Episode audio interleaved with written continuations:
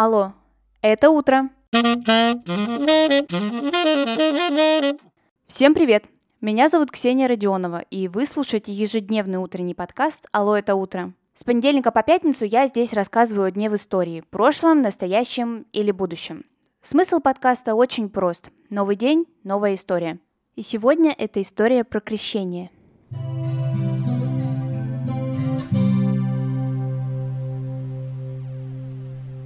19 января верующие отмечают праздник Крещения Господня. В принципе, из названия, конечно же, все понятно, что это за праздник, Господь крестился, но есть много интересных и занимательных историй, которые связаны с этим праздником, поэтому давайте их послушаем.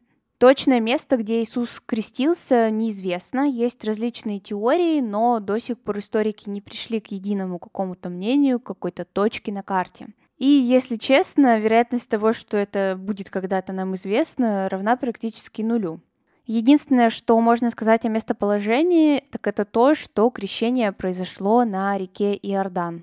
Но вот здесь вот тоже возникает загвоздка. Прошло с того момента очень-очень-очень много лет, и поэтому Иордан успел изменить свое русло. То есть сейчас предполагается то место, где крестился Иисус, там сейчас суша находится. Поэтому нельзя найти какой-то вот одной точки и сказать, вот здесь вот крестился Иисус Христос. На данный момент как минимум два места претендуют на точное, абсолютно точное место крещения Иисуса. Ну, как мы можем понять, раз они оба абсолютно точные и находятся они не в одной точке на карте, то одно из них не такое уж и достоверное. Но я все-таки искренне считаю, что мы никогда не узнаем, что из этого правда, что из этого ложь нам уже не найти тех э, документов, тех источников, которые могут нам доказать какое-то определенное место крещения Иисуса. Главное, с чем сейчас ассоциируется крещение, это, конечно же, окунуться в прорубь. Желательно, чтобы было минус 50, и ты никогда не окунался до этого. В общем, все по красоте. Хочу сказать, что я даже специально открыла православные сайты, которые действительно котируются на данный момент, и даже там написано, что окунание в крещение это не обязательный, э, не обязательный ритуал для тех, кто верит. Свою веру можно показывать и другими способами, и даже церковь не против этого.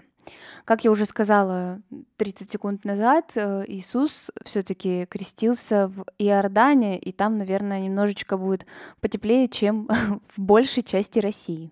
Ну и, конечно же, если вы окунаетесь в прорубь, то это совершенно не развлечение.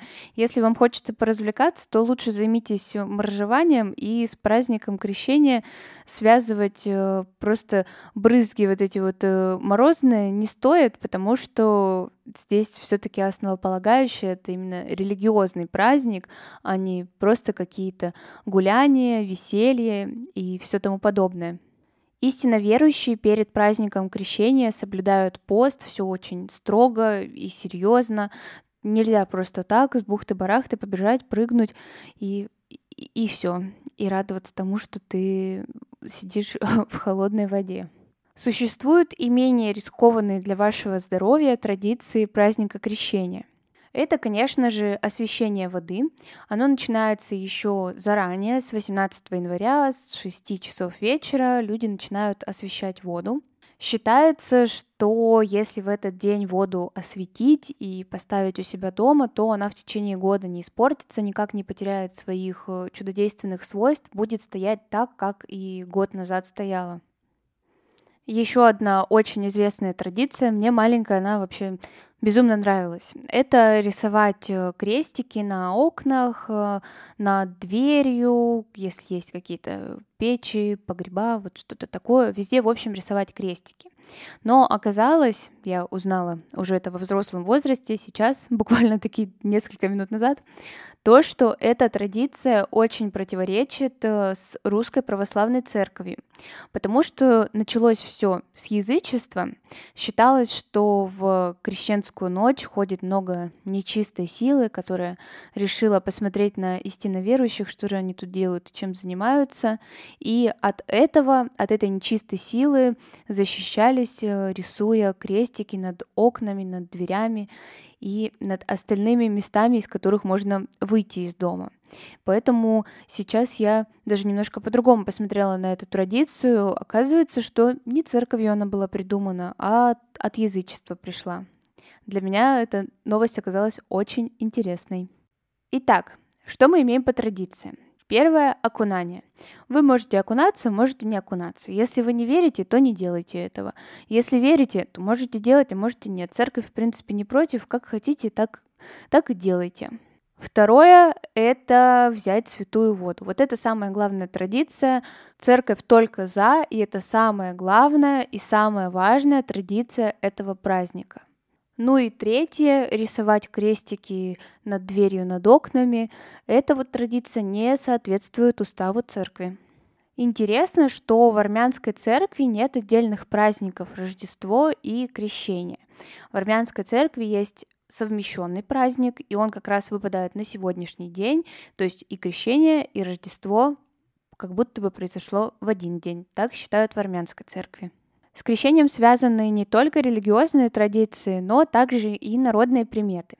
Если в день крещения будет ясная и холодная погода, то тогда будет очень сухое и жаркое лето. А вот если погода будет пасмурной, то тогда осенью придет очень обильный и хороший урожай. Если в крещенскую ночь звезды видны ярко-ярко, буквально там каждую звездочку видишь, то тогда Лето будет тоже очень жарким, так что разглядывайте звезды, смотрите, какие они яркие, не яркие, какое будет лето у нас. Вот такой вот сегодня день. Всех тех, кто отмечает этот праздник, я поздравляю, а тот, кто не отмечает, смотрите за народными приметами. Какая будет погода, такое будет и лето. А на сегодня это все. Спасибо, что вы прослушали этот выпуск. Ставьте оценку подкасту, если он вам понравился, и рассказывайте друзьям. Мы услышимся с вами уже завтра. Хорошего дня. Пока-пока.